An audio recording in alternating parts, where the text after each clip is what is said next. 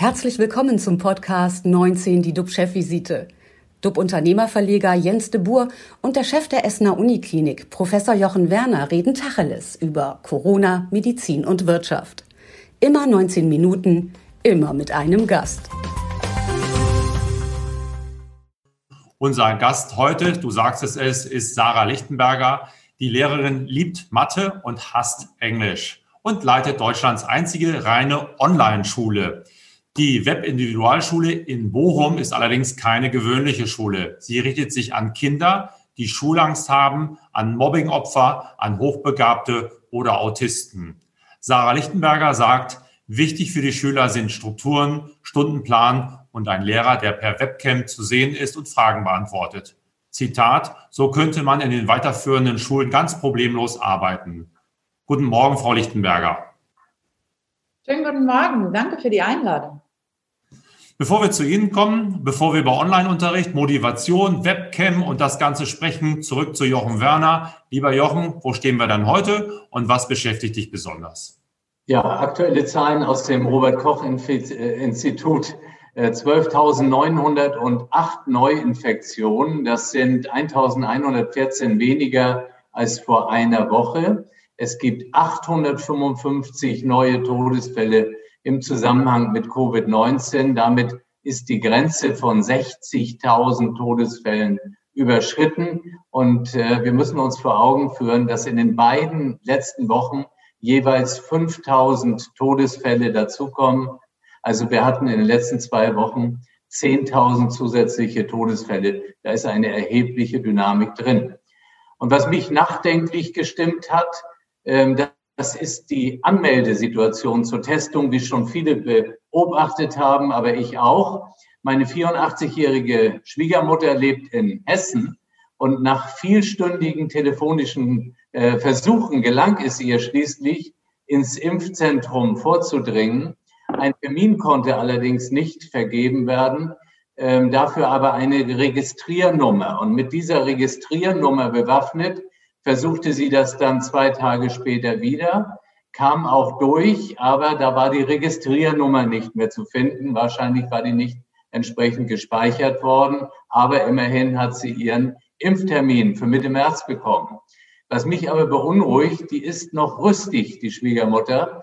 Aber es gibt natürlich viele, die haben einfach gar nicht die Kraft mehr, die sind vielleicht auch mental nicht mehr so fit und die fürchten um ihr Leben dabei und äh, um das Leben fürchten. Das werden, glaube ich, noch ganz viele von uns, äh, wenn ich eine gestern veröffentlichte Studie lese.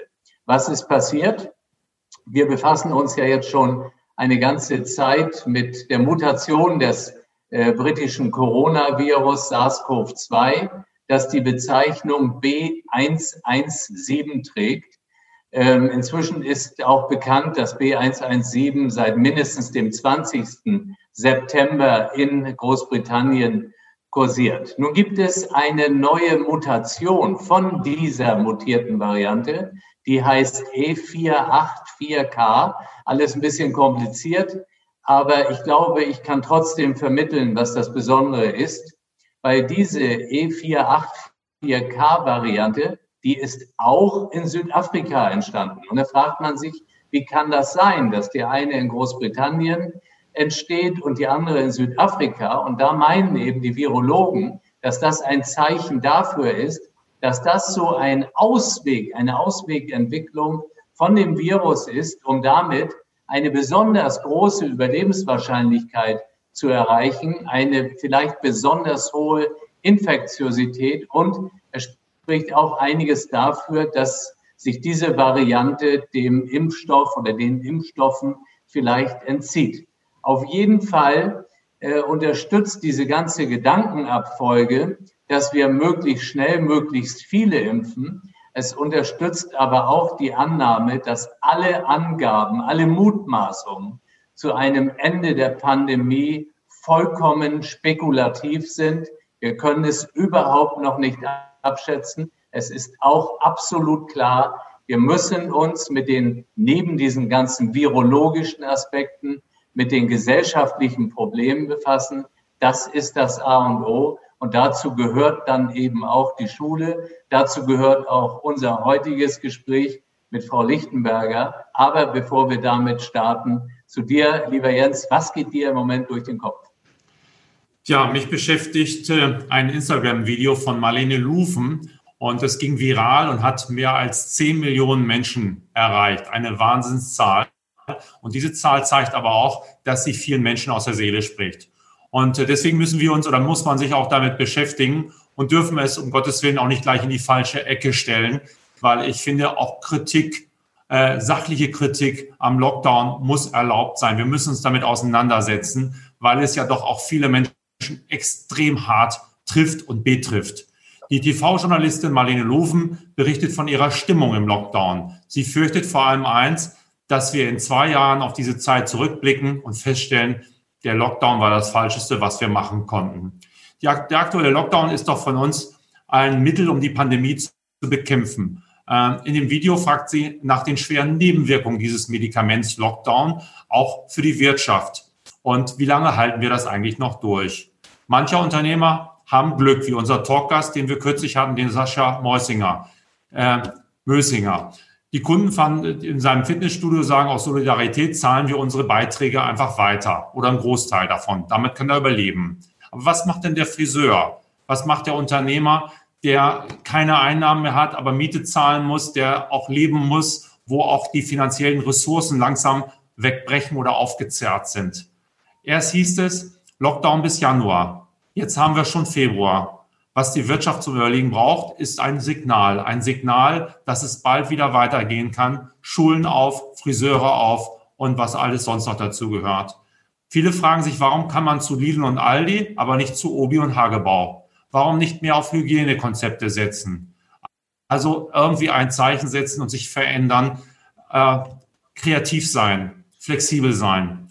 Ich hoffe, dass Kanzlerin Merkel und die Ministerpräsidentenrunde das auf dem Zettel haben. Nächste Woche treffen die sich ja und dann wird darüber gesprochen, wie es weitergeht. Homeschooling, das gab es ja auch schon vor Corona und unser heutiger Talkgast kennt sich da ganz genau aus. Sarah Lichtenberger leitet Deutschlands einzige reine Online-Schule und dafür nochmal herzlich willkommen. Hallo, Frau Lichtenberger. Hallo, vielen Dank für die Einladung. Das freut mich sehr. Sie arbeiten als Leiterin einer Online-Schule eigentlich konsequent zu 100 Prozent aus dem Homeoffice. Kann man sich das so vorstellen oder gibt es noch eine Schule bei Ihnen, so wie wir sie kennengelernt haben? Ich sitze tatsächlich gerade in dieser Schule. Das ist ein äh, Gebäude in Bochum. Wir haben ähm, oben Platz für 20 Lehrer. Die haben alle einen Einzelraum, sitzen da in ihren Büros mit ihren Laptops und mit ihren ähm, Whiteboards oder ähnlichen und versorgen ihre Schüler mit Materialien und äh, skypen jeden Tag und äh, versorgen die dann mit Material im Krankenhaus, äh, in der Psychiatrie, in der Jugendhilfeeinrichtung oder aber auch krank zu Hause.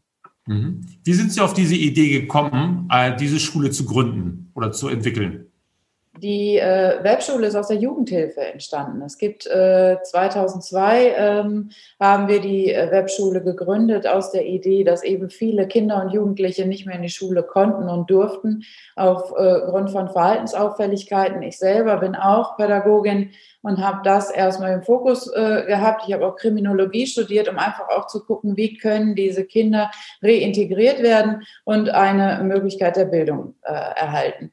Das ist, ähm, hat sich ein bisschen gedreht. Wir sind ähm, größer geworden. 2002 war das äh, doch äh, Pionierarbeit, möchte ich sagen, weil da hatten wir wirklich ruckelige Internetverbindungen mit einem Modem und das war schon eigentlich, waren wir unserer Zeit voraus. Und ähm, das nahm aber Fahrt auf, weil wir eben äh, durch, durch einen Zufall äh, recht berühmte Schüler hatten und so sind wir in die Presse gekommen, um äh, dann einfach auch äh, die Eltern zu erreichen, die uns wirklich brauchen. Und äh, die, das Einstiegskriterium in die Webschule ist immer eine Schulpflichtsbefreiung oder aber eine dauerhafte Krankschreibung, weil sonst, das ist meine Meinung, gehören die Kinder eben ganz normal in die Regelschule.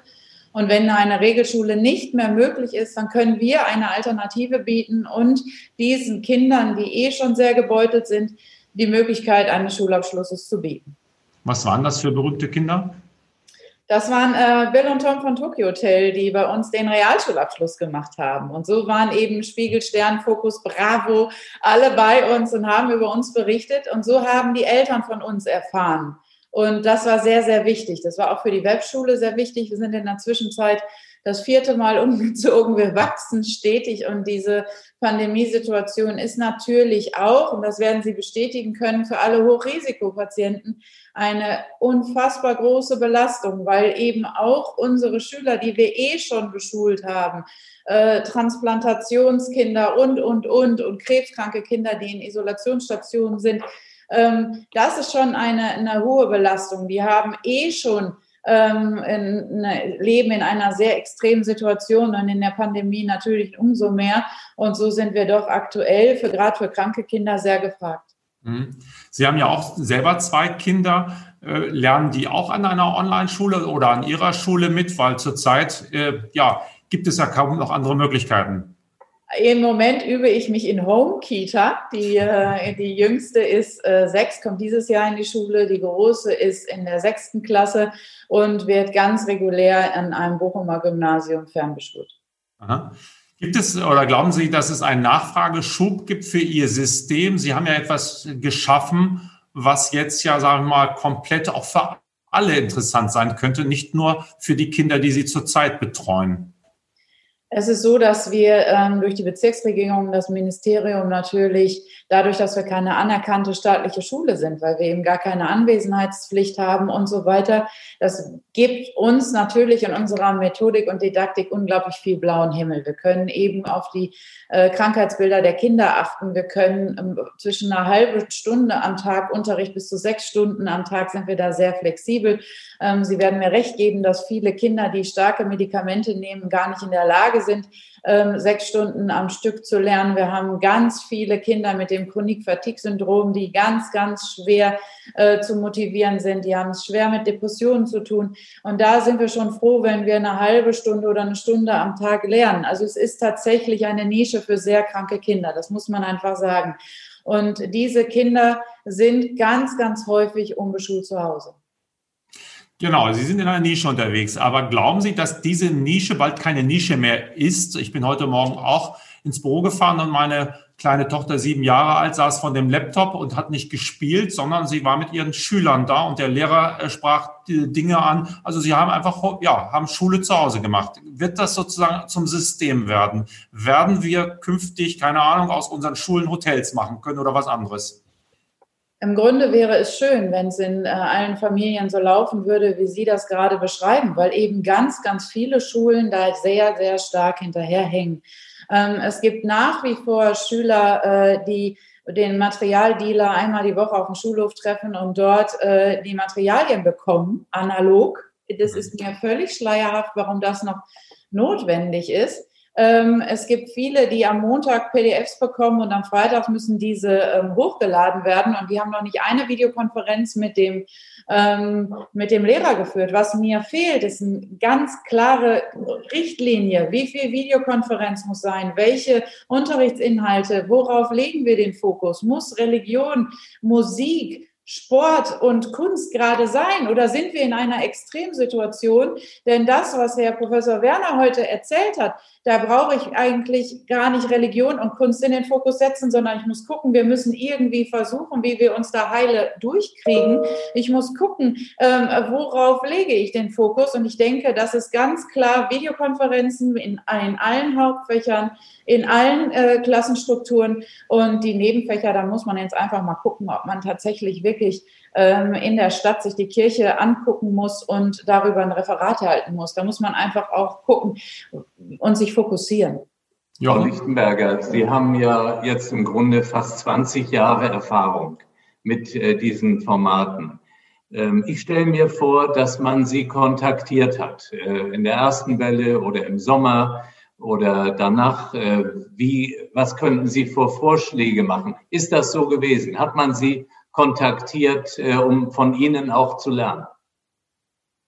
Das war der, das ist richtig und ähm, wir haben versucht zu beraten, wir haben versucht eben ähm, äh, Konzepte aufzustellen, wie einen digitalen äh, Klassenraum. Das muss man sich jetzt vorstellen, wie wir uns treffen. Ein Moderator. Ich würde mir wünschen, dass äh, eben es in jeder Klasse einen digitalen Raum gibt, den äh, jeder Fachlehrer gemäß Stundenplan eben betritt und äh, sich um die Sorgen der Schüler kümmert. Es ist auch ganz viel äh, Pädagogik äh, notwendig. Wir müssen fragen, wie geht es dir heute? Hast du Angst? Hast du vielleicht die Nachrichten gesehen? Hast du Fragen an mich? Kann ich dir helfen? Ist zu Hause was schiefgelaufen? Ähm, ich finde, jeder Lehrer hat auch Pädagogik äh, studiert. Jeder Lehrer hat eigentlich diesen Ansatz, dass er für diese Schüler da ist. Ich würde mir wünschen, dass die greifbar sind, für Probleme da sind.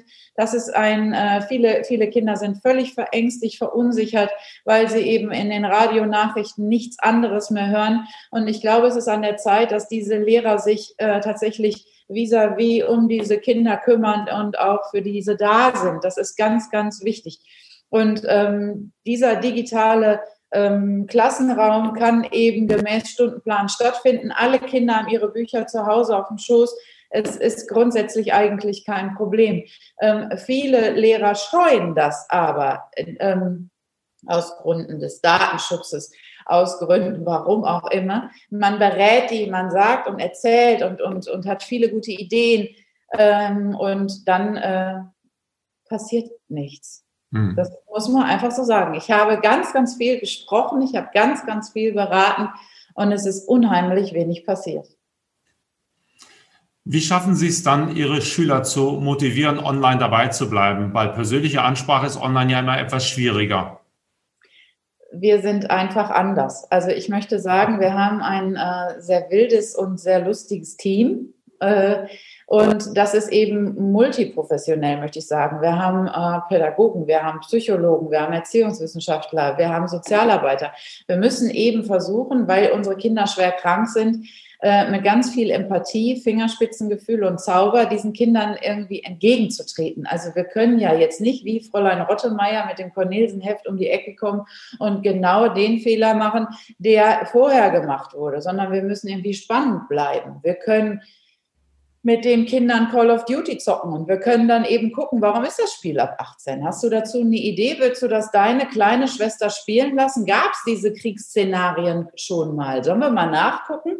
Und so kriegen wir eine Pro- und Kontra-Erörterung, warum das Spiel ab 18 ist und so kriegen wir auch ein bisschen Geschichte rein und gucken, wo hat das stattgefunden.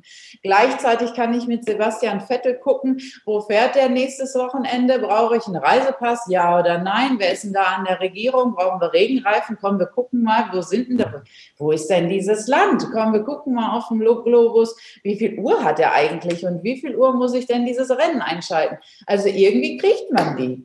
Mhm. Jetzt kommt nochmal der, der, der Spielverderber. Wie sieht es denn das bei Klassenarbeiten aus? Müssen Sie dann nochmal eine Kamera extra sozusagen installieren, damit es keine Spickzettel gibt? Oder bin ich da völlig falsch mit meinen Vorstellungen? Das ist, das ist, tatsächlich nicht der Fall, weil wir sind im täglichen Kontakt. Ähm, Sie haben eine feste Uhrzeit.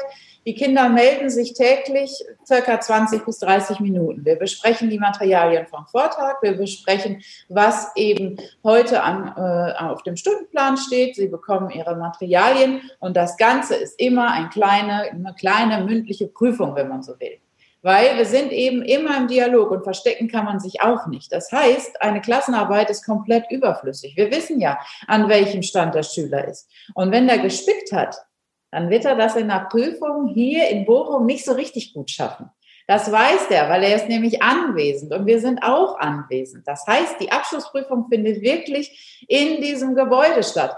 Und da muss man schon vorbereitet sein. Und das wissen die auch. Und was auch nochmal motivierend hinzukommt, ist, wenn ich weiß, ich habe das Ruder in der Hand und wer viel lernt, der ist auch schnell am Ziel und dann bin ich auch schnell fertig, ähm, dann ist das irgendwie auch irgendwie so ein bisschen ein Selbstläufer. Und diese Kinder, die bei uns lernen, sind eben zu Hause und alleine. Und ganz oft sind wir der einzige Sozialkontakt fernab der Familie. Die freuen sich auch auf uns. Die freuen sich auch auf diese Gespräche.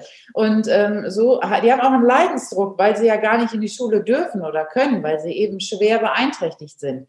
Und aus dem Grund läuft das ganz gut. Und ich habe zum Beispiel auch für die Psychohygiene des Teams einen Psychologen, der sich um uns kümmert. Denn ein schwer krebskrankes Kind, was vielleicht irgendwann nicht mehr online ist, ist auch für, für unsere Lehrer eine fürchterliche Belastung, weil wir haben die ja täglich im Dialog. Wir sind gar nicht Fernschule, wir sind ganz nah dran.